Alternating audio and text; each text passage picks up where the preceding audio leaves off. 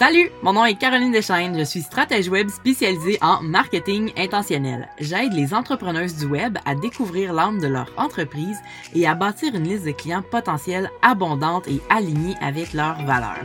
Comment? En communiquant avec intention et magie. La magie d'être toi et de croire en tes super pouvoirs. Hey, salut, bienvenue ou re-bienvenue sur mon podcast Communique avec intention et magie. Je suis très contente de t'avoir avec moi aujourd'hui et on parle de personal branding ou de branding personnel.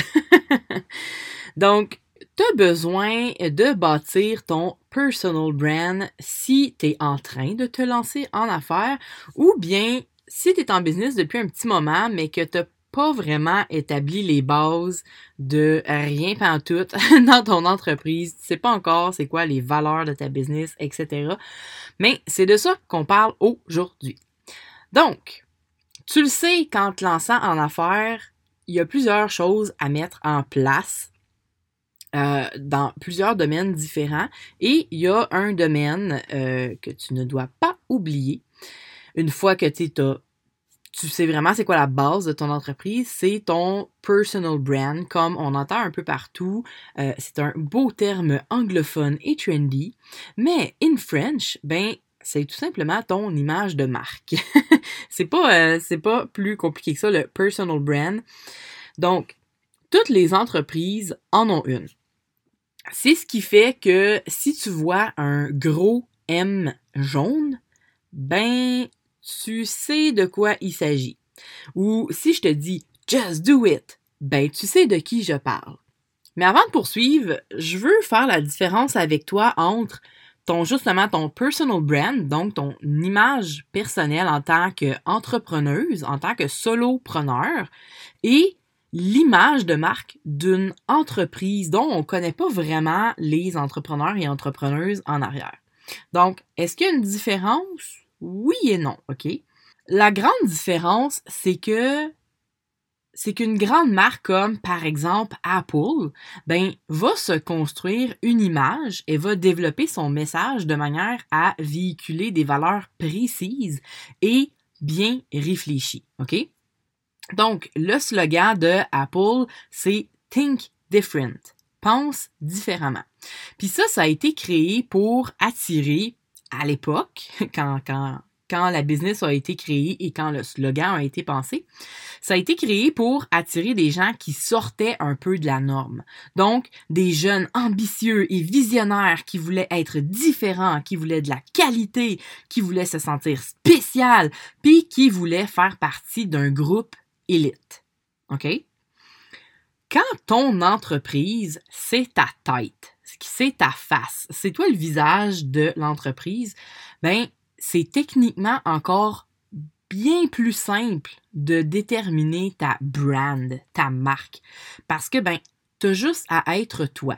T'as pas besoin de t'inventer une image. Tu possèdes déjà une personnalité. Tu possèdes déjà des valeurs. Donc, t'as juste à les transmettre à ta business brand, donc à l'image de ton entreprise. C'est pas très compliqué. C'est certain que il y a peut-être certaines de tes valeurs que tu veux pas nécessairement partager à ton entreprise, puis c'est bien correct. Mais il va falloir que tu le détermines, par exemple. Et aujourd'hui, je te fais un mini, mini cours de marketing 101, OK?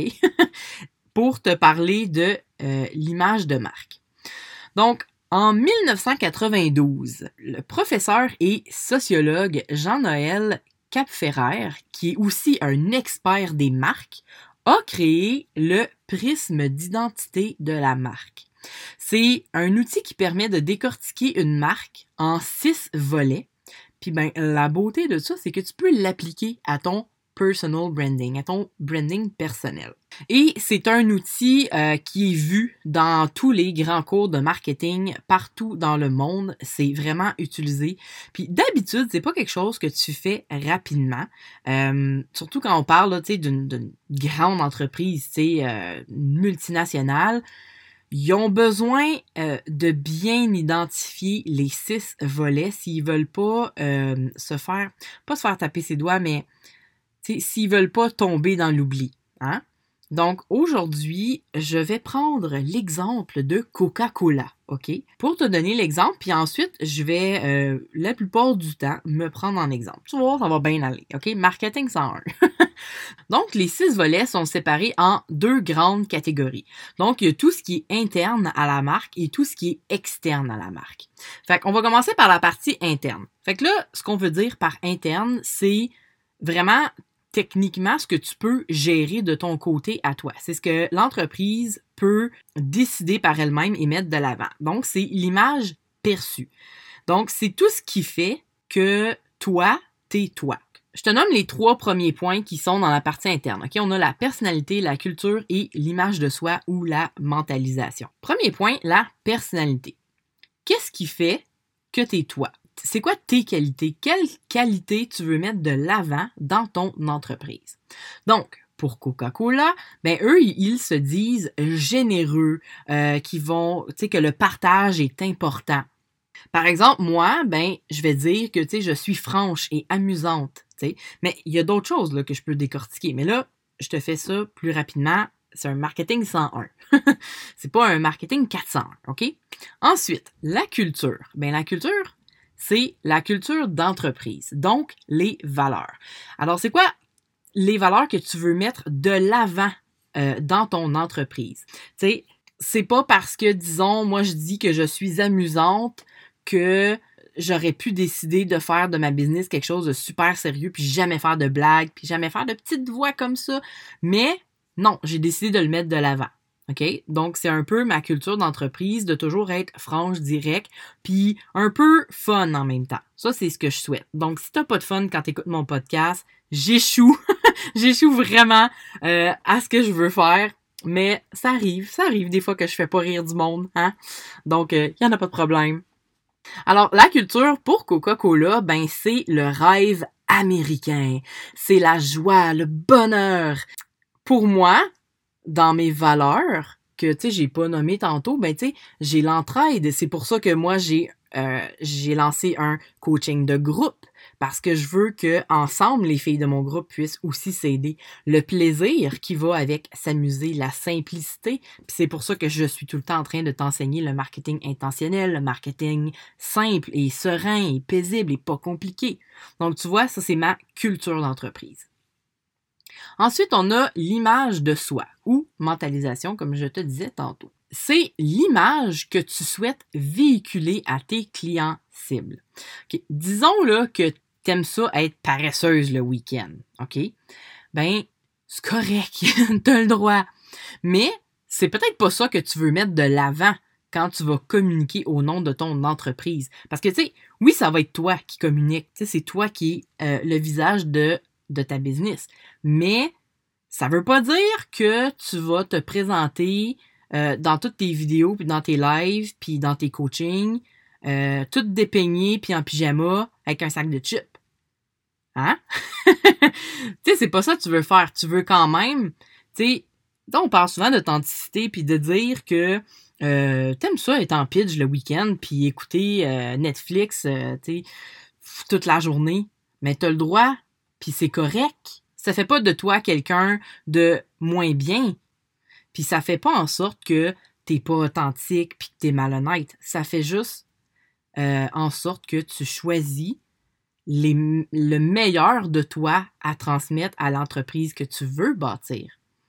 Parce que je sais pas, moi, si, euh, si ton entreprise, là, je prends, prends un exemple de produit, si ton entreprise, c'est de créer des pyjamas ben peut-être que tu vas avoir plein de photos de toi en pyjama, mais ça rapport, tu sais. Donc, c'est ça l'image de soi. Pour Coca-Cola, eux, ben, ils veulent véhiculer à leurs consommateurs qu'ils appartiennent à une communauté. Donc, ils veulent montrer que euh, si tu bois du Coca-Cola, tu fais partie de leur famille. Quant à moi, ben, je veux véhiculer que tu es une femme forte, puis que tu peux te lancer en entreprise euh, avec une entreprise qui est vraiment à ton image, qui est vraiment alignée avec toi et tes désirs et que tu es capable d'attirer les bons clients vers toi. Donc, je le fais d'une façon qui est liée avec ma culture et ma personnalité que j'ai nommée plus tôt parce que ton, ton prisme d'identité de la marque, c'est pas c'est pas six cubes un à côté de les autres. C'est un prisme avec six côtés. Donc, c'est tout ça ensemble. Maintenant, on arrive à la partie externe de l'identité de la marque, OK? C'est-à-dire l'image voulue. L'image que tu veux que tes clients cibles voient ou qu'ils perçoivent. Donc, les quatre points de ce côté ici sont le reflet ou la perception, la relation et le physique. Donc, pour le reflet, c'est comment les consommateurs d'un produit ou d'un service sont perçus par le monde en général, par les gens autour d'eux. OK? par exemple, une personne qui porte une Rolex. Tu vas croire qu'une personne est riche parce qu'elle porte une Rolex ou qu'elle est riche parce qu'elle se promène en Lexus. Donc, c'est ce que les autres autour vont penser du fait que les gens consomment ce type de produit ou ce type de service. Donc, disons une personne qui va euh, souvent chez le psychologue. OK? Puis là, je suis au courant. Ben, moi, selon mes valeurs et mon vécu, mon expérience, ben, je vais me dire que cette personne-là, elle va chez le psychologue parce qu'elle prend soin d'elle. Mais du point de vue d'une autre personne, avec d'autres valeurs, d'autres expériences de vie, ben la personne pourrait se dire ah, quelqu'un qui va tout le temps chez le psychologue, c'est parce qu'elle est folle. tu sais, tu vois, encore là, le reflet est pas absolu parce que c'est pas tout le monde qui vont penser la même chose. Donc, au vu des autres, les gens qui boivent du Coca-Cola sont perçus comme jeunes et ayant des fortes valeurs familiales. Tandis qu'à l'époque, au début de la guerre entre Coca-Cola et Pepsi, ben les gens qui buvaient du Pepsi, c'était les personnes considérées les plus pauvres ou de, de, de la basse classe sociale. Parce que le Coca-Cola, ça, c'était c'était chic, c'était américain, c'était c'était fort. Donc, au début, c'était ça. Aujourd'hui, c'est plus exactement le même cas, hein? mais c'est ce que les gens percevaient, par contre. Et là, plutôt que de te parler de moi, parce que là, euh, c'est sûr que du côté du reflet, euh, en, en, entrepreneuriat euh, web comme ça, où est-ce que tu es la seule dans ta business, il n'y a pas tant de gens qui se disent Oh my God, euh, t'es la cliente de telle personne. on est vraiment, vraiment rendu big quand, euh, quand les gens pensent quelque chose de toi parce que tu as obtenu le service d'une web entrepreneuse. Alors, je vais te parler de chanteuse. Je vais te parler de Céline Dion? Les fans de Céline Dion sont perçus comme des personnes qui ont des fortes valeurs familiales et communautaires. Les fans de Beyoncé sont vus ou sont vus comme ou veulent être des femmes fortes, féministes et veulent trouver leur pouvoir personnel. Donc, c'est toujours non absolu, euh, c'est relatif, le reflet, mais l'idée, c'est que quand là, Coca-Cola a décidé de bâtir sa marque, lui, il a pensé à je veux que les autres pensent ceci de mes clients. Tu sais, c'est pas. Euh, ça a été travaillé, c'est pas juste les gens qui se sont mis à dire Oh, les gens qui boivent du Coca-Cola sont tellement fancy. C'était vrai avant, aujourd'hui, tu bois du Coca-Cola, tout le monde s'en fout, là. ben honnêtement. Mais si je, te, si je te reparle de ma Rolex, quelqu'un qui a une Rolex et une Lexus et une grosse maison, ben là, on va dire, OK, cette personne-là, elle est riche. On sait pas pourquoi elle est riche, on sait pas comment elle est devenue riche, on sait qu'elle est riche. Tu sais, c'est un, un peu ça l'idée. C'est la perception que les autres se font. Ensuite, le cinquième élément de notre prisme, c'est la relation. Donc, c'est quoi la relation entre le client et la marque? Donc, Coca-Cola ici ouvre aujourd'hui grand la porte sur ses réseaux sociaux pour laisser la parole à ses consommateurs. OK, donc les gens ils peuvent leur écrire euh, partout sur Facebook, euh, les réseaux sociaux, n'importe lequel. Euh, ils ont des plateformes, tu peux leur écrire sur leur site web avec par courriel, etc. Parce qu'ils se sont dit, OK, nous là, on a une belle relation avec nos clients, ils peuvent nous écrire. Donc, leur objectif derrière ça, c'était de créer une relation de proximité et d'interactivité. Et si je te ramène dans le temps, si je me trompe pas, là, c'est dans les années 80, euh, le jour où Coca-Cola a décidé de changer sa formule et de retirer le Coca-Cola du marché et de mettre euh, de l'avant le Coke. C'est pour ça que des fois on se demande mais pourquoi ça a deux noms? Mais ça a deux noms parce qu'en fait c'était deux canettes différentes avec deux produits différents. Mais quand ils ont lancé Coke puis qu'ils ont retiré le premier Coca-Cola, leurs clients qui étaient des gens fidèles, parce que Coca-Cola, c'est une famille, c'est une communauté, c'est être américain. Donc, quand ils ont retiré ça, ils ont reçu euh, des milliers euh, d'appels et des milliers de lettres par la poste de clients mécontents et à l'intérieur d'une même année, ils les ont écoutés, leurs clients ils ont ramené le vieux Coca-Cola qu'ils ont appelé le Coca-Cola classique, mais ils ont gardé le Coke parce que euh, ben il y avait quand même une nouvelle euh, une nouvelle vague de consommateurs pour ce produit-là, donc ils ont gardé les deux. Mais eux, ils se sont dit dès le début, nous, on va créer une relation de malade avec nos consommateurs.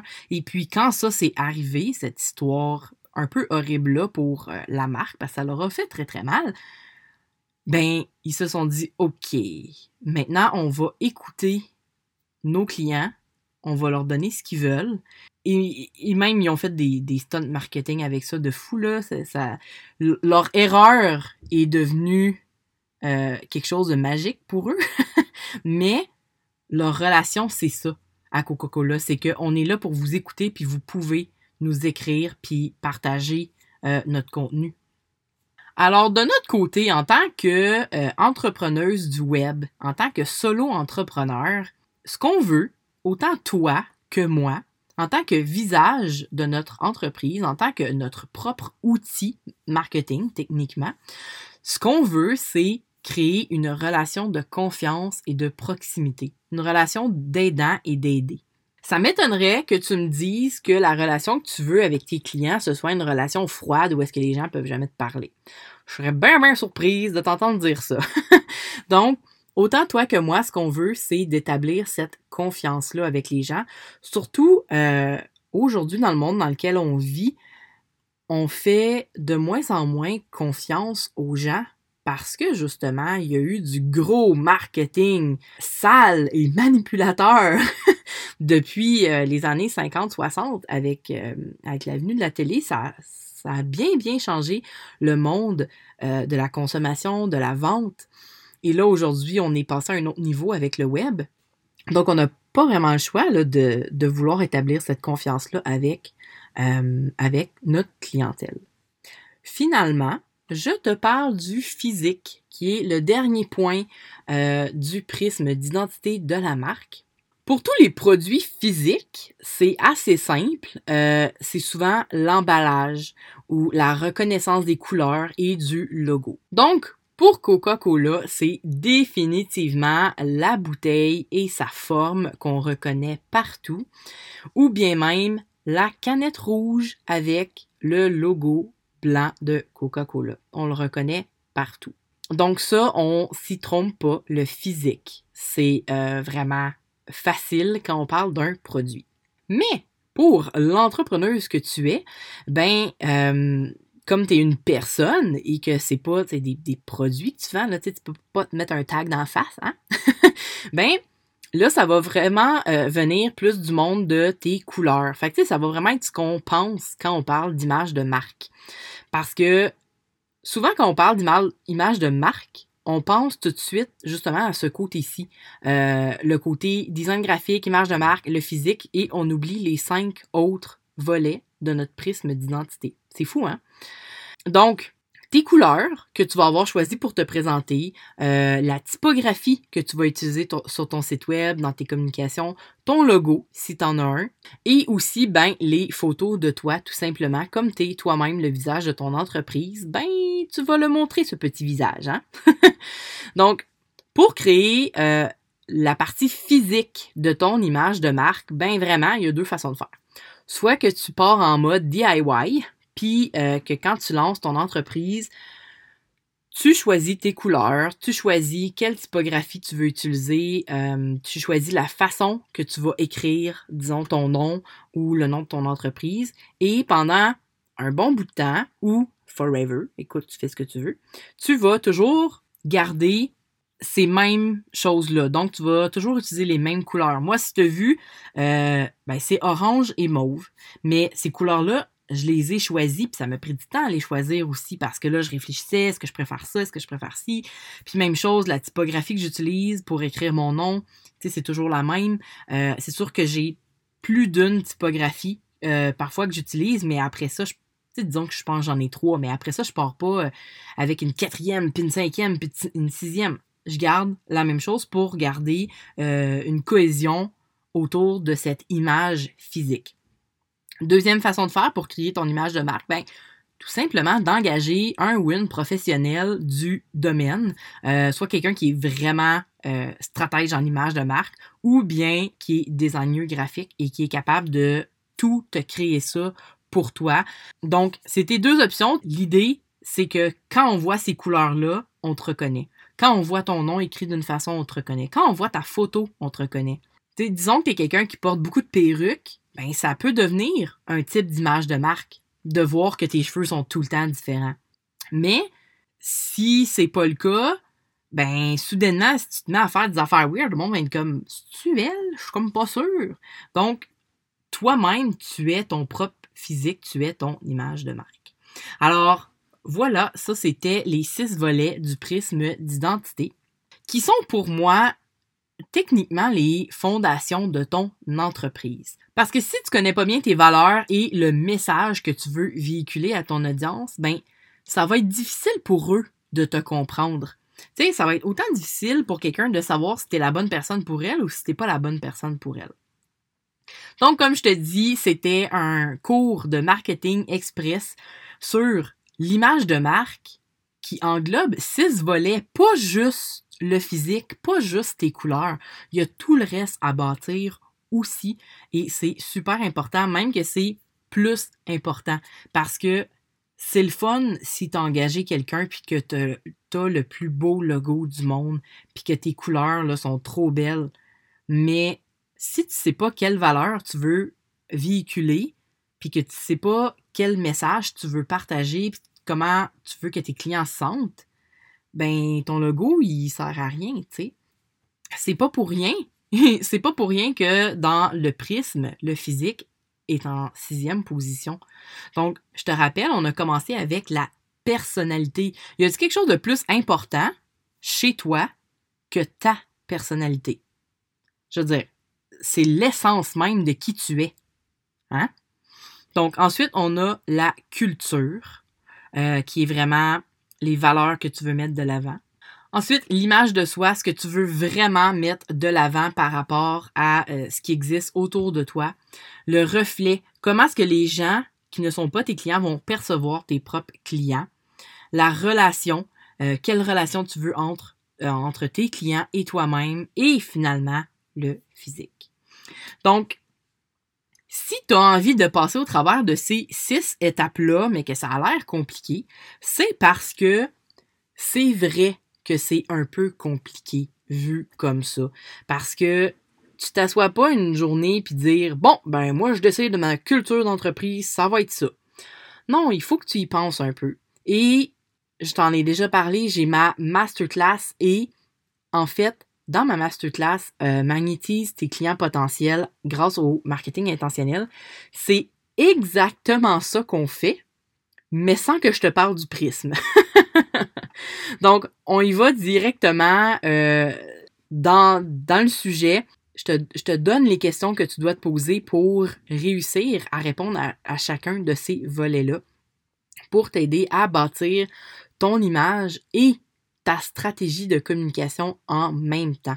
Donc, ça va t'aider à mettre en place les fondations de ton entreprise et aussi ben, ta stratégie de communication. C'est ce que je fais euh, avec mes clientes dans mon programme Clients en abondance. Donc, dans la description de ce podcast, tu vas trouver le lien pour aller voir la masterclass. Puis en plus, il y a une vidéo que tu peux regarder avant même de t'inscrire. Fait que si jamais là, tu te dis, ah ben ça m'intéresse pas ou c'est pas pour moi parce que je l'ai déjà fait, je suis rendu plus loin, ben t'as pas besoin de t'inscrire. Donc, tout est là pour toi. Euh, et puis, c'est ce que je travaille en fait avec mes clientes, leur prisme d'identité de la marque, sans parler du prisme, parce que je sais que ça a l'air tellement profond marketing. Donc, on y va beaucoup plus simplement parce que moi, je veux que le marketing soit simple agréable. Donc, je te remercie d'avoir été ici aujourd'hui d'avoir écouté ce podcast. Et puis, comme je te dis, tous les liens sont en description. Euh, même, je t'ai mis un lien pour que tu puisses me laisser un commentaire sur Balado de iTunes, puis me laisser des petites étoiles. J'apprécierais vraiment si tu me laissais un commentaire pour me dire comment t'aimes le podcast, euh, qu'est-ce que t'en retires, est-ce que ça t'inspire, etc. Et puis, surtout, si tu peux partager euh, le podcast sur Instagram en me taguant, ça serait génial parce que, ben, honnêtement, moi, c'est sûr que ça m'aide à le faire découvrir à d'autres personnes, à d'autres femmes comme toi. Si tu t'es rendu ici pour l'écouter, j'espère que c'est parce que t'aimes ça, puis que c'est pas parce que tu reaches pas ton téléphone pour l'arrêter, hein? Mais tag-moi, puis ça va faire en sorte que je vais pouvoir te découvrir toi et découvrir ta business et te suivre. Donc, j'aimerais vraiment ça, te rencontrer sur Instagram. Ça me permet de pouvoir aller jaser, parce que là, comme ça, sur un podcast, je peux pas te parler, hein? Fait que viens me parler, viens m'écrire sur Instagram. Si t'es pas sur Instagram, viens m'écrire sur Facebook au besoin ou via euh, mon courriel que tu peux trouver sur mon site web. Alors, sur ce, ben, je te dis à la prochaine. Passe une magnifique journée remplie d'intention et de magie.